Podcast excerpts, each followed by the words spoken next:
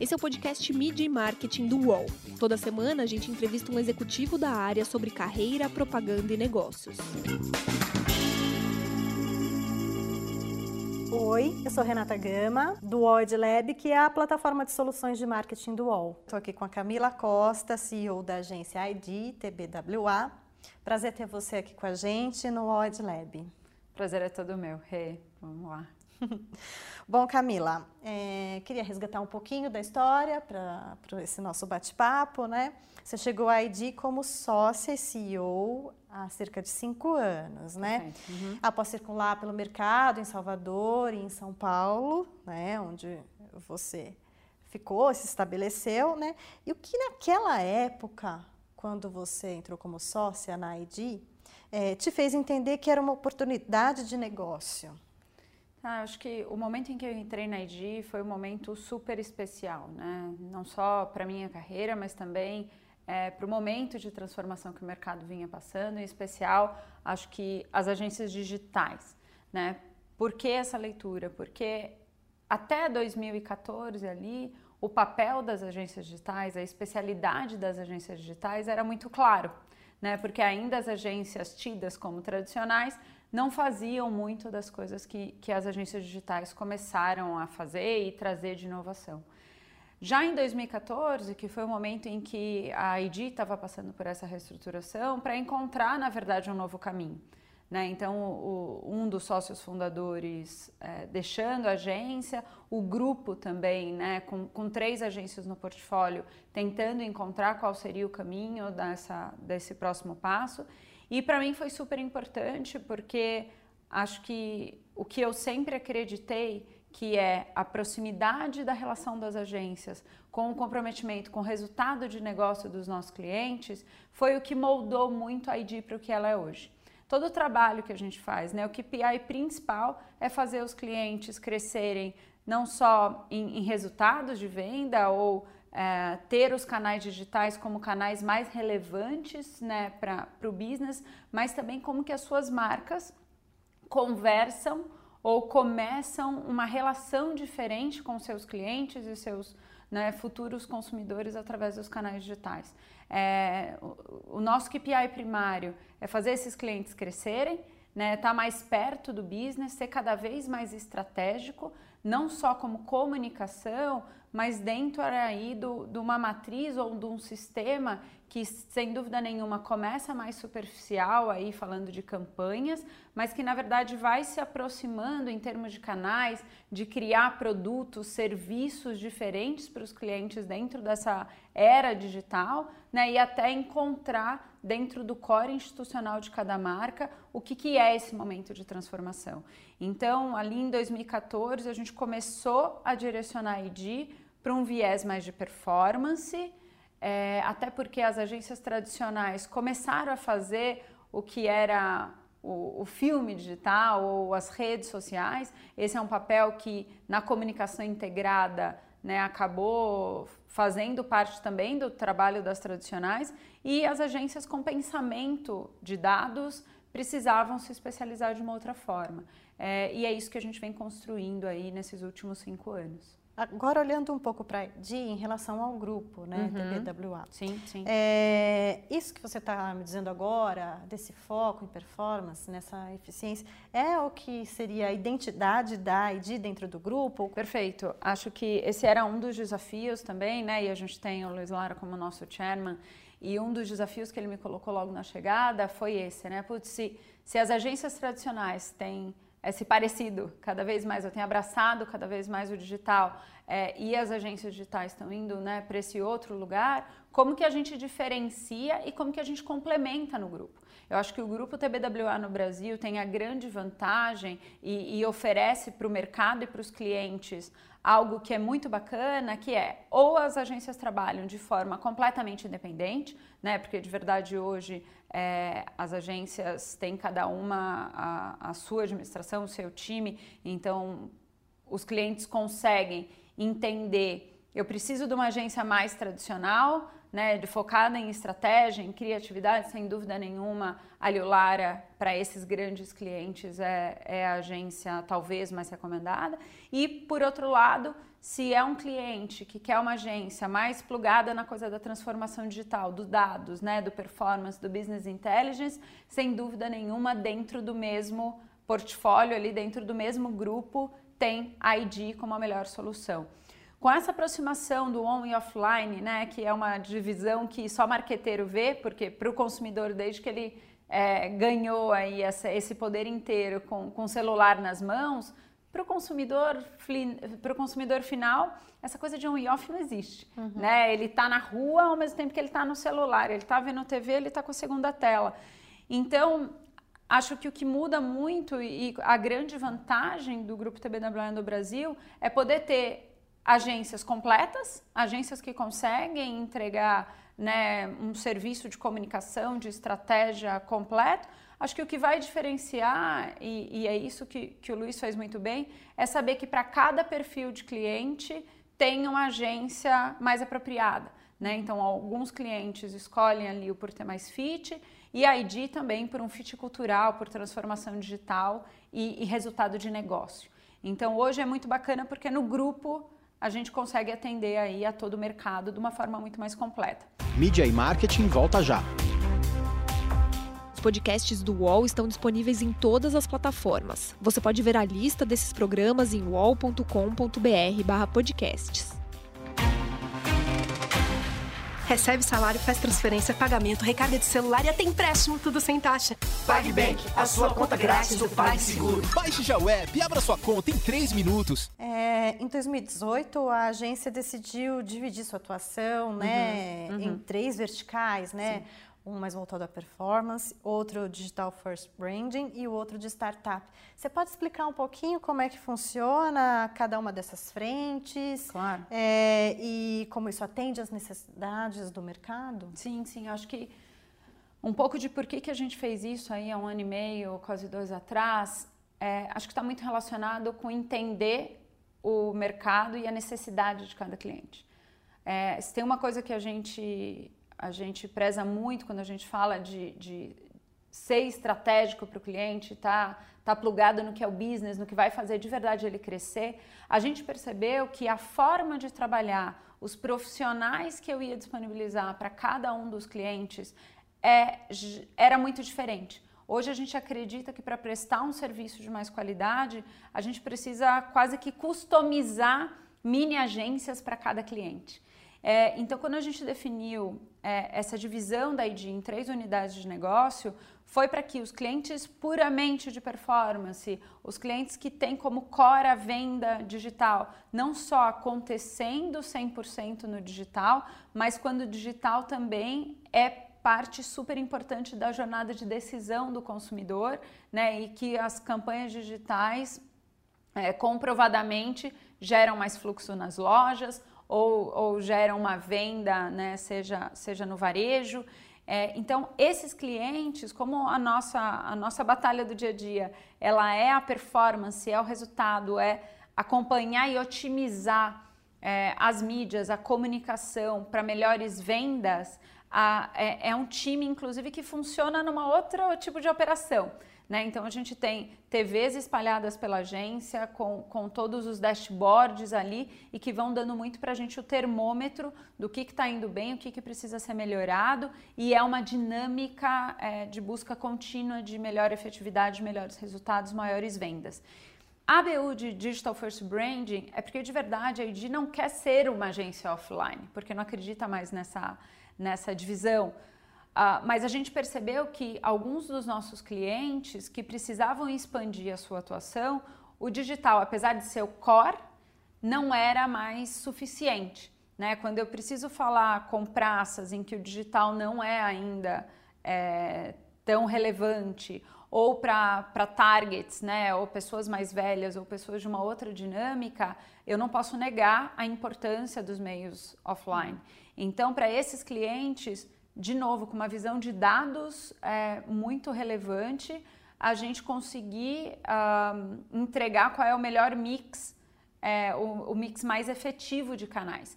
Startup é a nossa terceira vertical, acho que é a mais nova, a vertical de growth, a vertical de crescimento, que é uma vertical voltada para aqueles clientes que estão no momento de maturação, né, de escalar os seus negócios.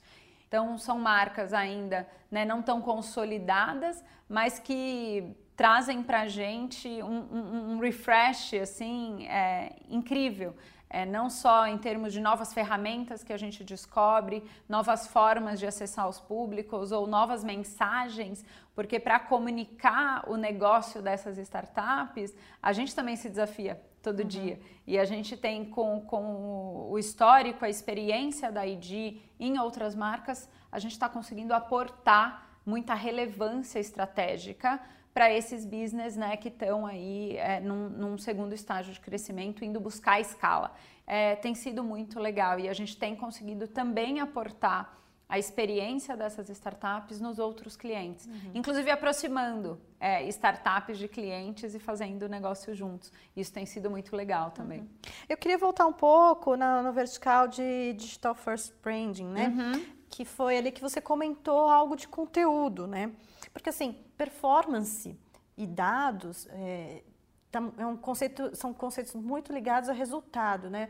Mas assim, sem ter uma narrativa, sem ter algo que alinhe tudo isso, né? uhum. né? Como é que, como, como se consegue se aproximar, né, de fato, do, do consumidor, do target? Então, eu queria que você contasse um pouquinho se é nesse vertical, se é, se é, nesse, se é nessa área ou em todas as outras que esse conteúdo aparece, né? Uhum. Como que vocês conseguem amarrar essas narrativas para trazer um resultado mais efetivo? Perfeito. Sem dúvida nenhuma, conteúdo é um dos pilares mais importantes da vertical de Digital First Branding.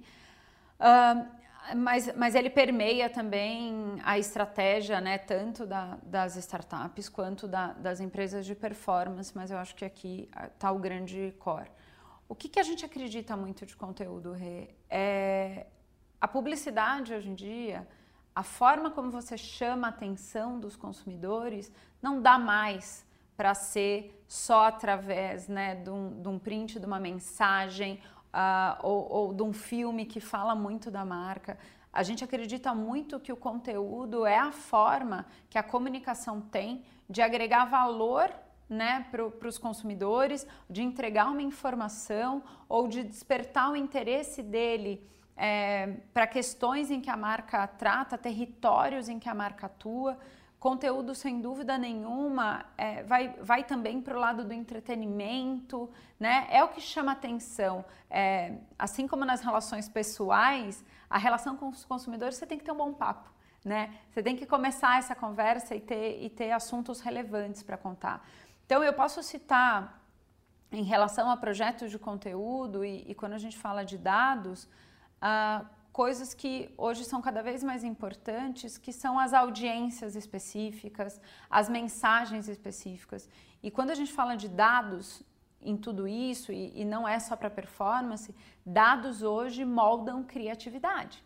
Uhum. Né? Dados hoje dão para a gente uma série de insights sobre é, qual é o tema mais falado do momento, sobre aquela audiência específica, que comportamentos ela tem, ou é, quais são os, os, temas, os triggers, quais são os gatilhos dentro dos territórios da marca é, que podem despertar o interesse do consumidor. Então, hoje a gente tem usado cada vez mais dados para criar mensagens e conteúdos relevantes para os públicos das nossas marcas. Então, dados direcionam o time de conteúdo muito para dizer: olha esse consumidor se interessa por esses temas, quer falar sobre esses assuntos, a forma como ele se relaciona, a linguagem que ele usa, porque assim você consegue criar coisas muito mais atrativas. Né? Então a gente tem aí grandes players de produção de conteúdo recomendando filmes, conteúdos, séries de acordo com os dados, de acordo com o que ele entende que é mais relevante para cada um dos públicos. Uhum. Eu acho que, que tem um pouco disso. Quando a gente trabalha até na, na, na vertical de performance, quando a gente trabalha conteúdos, tem sempre os, os testes multivariáveis, os testes ABs, a gente testa muita mensagem. É, e a parte do conteúdo da criatividade, a gente também sabe dizer o que, que, o que, que ganha mais relevante, é o que, que chama mais atenção. Uhum. Então, a produção de conteúdo através de dados é mais assertiva. Então, não, não é mais aquela ideia que se teve há alguns anos de que ah, basta encontrar o consumidor no lugar certo, na hora certa e tal. Tem que ter uma mensagem certa, tem que ter uma narrativa também que faça sentido para ele, né? Sem dúvida, é tanto estímulo hoje em uhum. dia, tanto canal, né? A gente com celular e com TV ligada e ouvindo rádio. É, e, e, a gente precisa chamar a atenção do usuário com conteúdo que faça sentido para ele, com algo que ele queira ouvir. Então, quando os buscadores me dizem o que, que as pessoas mais buscam de informação, tá aí para mim é um, um, um, super caminho né, de que temas, que conteúdos eu posso desenvolver para de verdade ser relevante para esses consumidores. Agora entrando numa questão é, mais técnica de, de performance, tá né? É, parece que uma outra ideia também que vem caindo por terra é do last click como Nossa. principal né, como sim, sim. A, principal, a principal mensuração para saber se uma campanha deu certo, se funcionou, se foi bem sucedida. E aí, para quem nos ouve, explicar um pouquinho o que seria o last click, que é aquele último anúncio, né? Me corrija se eu estiver errada, Camila. Por favor, você tá aquele último anúncio que a pessoa vai lá, clica e cai, sei lá, num carrinho de compras, uhum. ou num, numa, num cadastro da marca, ou então numa experiência digital que, que sim, seria sim, o relevante para a marca. Então, assim, é, a mensuração pelo last click consideraria apenas esse último anúncio como aquele que de fato teve efetividade, desprezando todo o resto da campanha. É, essa ideia caiu por terra, como é que está sendo vista hoje, como que a ID enxerga isso? Claro, é, é, é um tema super relevante e, e é algo que cada vez mais a gente tem aí o comprometimento, inclusive, de mostrar essa inteligência de toda a jornada para os nossos clientes. Né? Porque na hora que você atribui todo o resultado é, ao last click, você despreza, é, o, inclusive, o tempo de tomada de decisão de cada um dos produtos. É, é ingênuo achar é, que a pessoa pensou, lembrou de uma marca e tomou a decisão naquele momento daquele clique.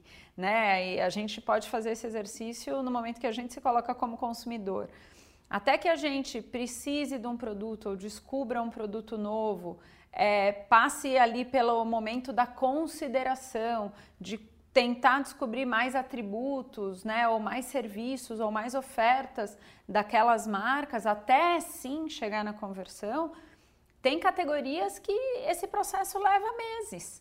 Né? E tem sim produtos de impulso ali que aí, obviamente, eu vi, cliquei uhum. e, e já comprei, mas a atribuição tem se provado para a gente cada vez mais importante. E o impacto disso é, é, é, visível em todos os relatórios, né? Porque quando a gente para de anunciar uma marca, seja nos canais tradicionais ou, ou nos, nos, canais digitais de, de amplo alcance, você vê que a busca diminui, você vê que o acesso ao site diminui, por mais que as suas, a, a, as suas ferramentas ali, as suas campanhas de, de last click, né, ou de, ou de receptivo dessas campanhas, estejam ativas. Porque se eu não desperto interesse, se eu não desperto curiosidade, se eu não estou o tempo inteiro me relacionando com aquele consumidor, ele não vai buscar, ele não vai entrar no meu site, ele não vai me procurar. E, e é engraçado que a gente descobre que não tem uma receita de bolo, né? Para cada tipo de produto, canais sociais convertem melhor, ou canais mainstream, ou influenciadores. E aí acho que está o grande desafio uh, do trabalho do digital e, e da estratégia pautada em dados, que quanto mais coisas você cava, né, mais informações e mais complexo vão ficando as estratégias. Porque olhando para cada uma das audiências, tem hábitos muito diferentes do que levam aquelas audiências à, à conversão. E falando em dados, né, no Brasil, a partir de agosto, a gente sim, vai ter sim. uma mudança na legislação, né, a lei, a lei, Geral de Proteção de Dados, né, LGPD. E como que a DI vem se preparando para isso? Como que como vocês enxergam que, que essa lei possa ter um impacto no mercado? Sim, sim, é um, é um tema super sério, né? Inclusive era para acontecer agora em fevereiro e, uhum. e, todos entenderam que a gente precisava de um pouco mais de tempo para que todos pudessem se preparar é, e que consigam tratar né, com, com a importância que isso traz. Eu acho que com tanto uso de dados, é, é super importante né, uma regulação nesse sentido.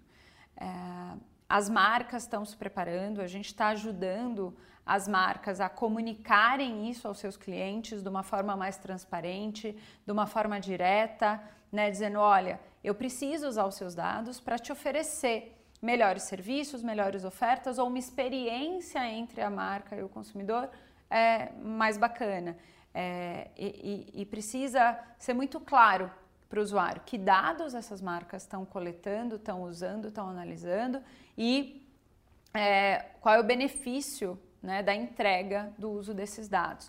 Então, a gente tem auxiliado muitas marcas a, a deixar isso bastante claro para os seus consumidores quando a gente fala de comunicação.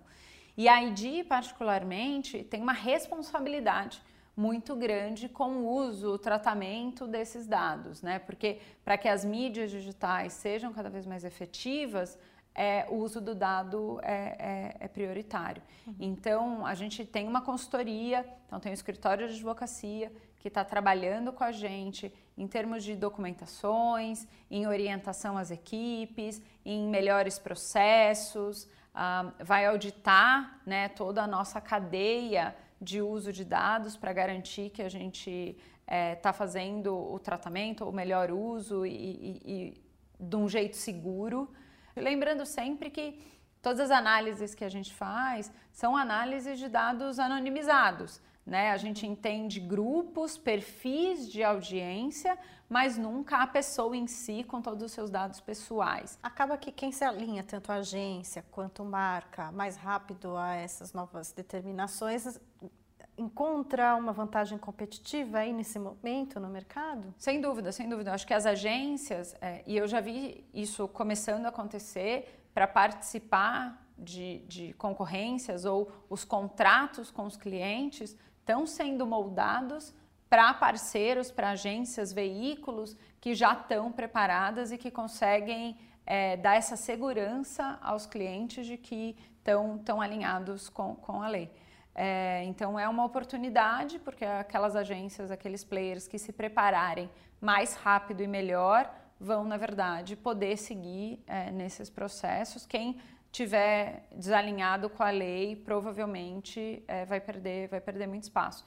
E em relação às marcas com os consumidores finais, sem dúvida nenhuma, aquelas marcas que se mostrarem mais transparentes né, em que dados estão coletando, por que estão usando e, e, o que, que isso volta de benefício para os consumidores, com certeza vão ser melhores percebidos, porque também é, é um comportamento, uma tendência sem volta à escolha de marcas né, que, que trabalham com transparência é, na relação aí da comunicação e da experiência com os clientes. E para fechar, Camila, uhum. como é que vai ser 2020? Quais são os desafios que vêm por aí, seja para a ID ou que você imagina que, que deva ser para o mercado brasileiro de publicidade? Claro, é, pensar no futuro, a gente está precisando cada vez mais de bola de cristal, né? Eu acho que é, o mundo, o Brasil, enfim, a, a, as marcas e as agências estão passando por um momento de muita transformação. Mas é... dado também um pouco de predição, não Sim, é? Sim, super, super. é, então a gente tem alguns, alguns insights, mas eu acho que na nossa perspectiva, eu acho que tem um crescimento do digital relevante para o ano que vem, então isso para a gente é ótimo tem cada vez mais empresas é, se transformando, se reestruturando digitalmente, querendo participar mais dessa transformação digital que os consumidores estão, estão passando. Então, acho que para a gente tem, tem um, uma grande oportunidade também no viés de consultoria estratégia, estratégica para essa transformação digital. Mas eu acho que tem algo que, que para a ID vai ser muito relevante em 2020, que começou em 2019, são as houses. Né? A gente cada vez mais tem entendido essa, essa oportunidade e até uma, uma real necessidade de parceria em colocar os nossos times cada vez mais dentro dos clientes é, para conseguir endereçar a, as coisas de uma forma mais rápida, mais ágil e também participar mais da estratégia, esse nosso olhar mais consultivo. A gente, por exemplo, já está com três projetos é, de house engatilhado para implantar. Uhum. Então, eu acho que eu acho que esses são, são boas perspectivas aí para o nosso ano. Legal, Camila, foi um prazer a nossa ah, o prazer conversa. Muito obrigada por ter vindo até aqui para participar. Ah, é um prazer, é um prazer estar tá, tá com o UOL aí nessa jornada e, e para a gente é, é, muito legal estar tá aqui discutindo né, com, com vocês o que, que realmente está sendo cada vez mais relevante para esse mercado. Os podcasts do UOL estão disponíveis em todas as plataformas. Você pode ver a lista desses programas em uol.com.br/podcasts. Esse programa teve reportagem de Renata Gama, captação de áudio de Vinícius Andrade, edição de áudio de Alexandre Potaschef e coordenação de Juliana Carpanês.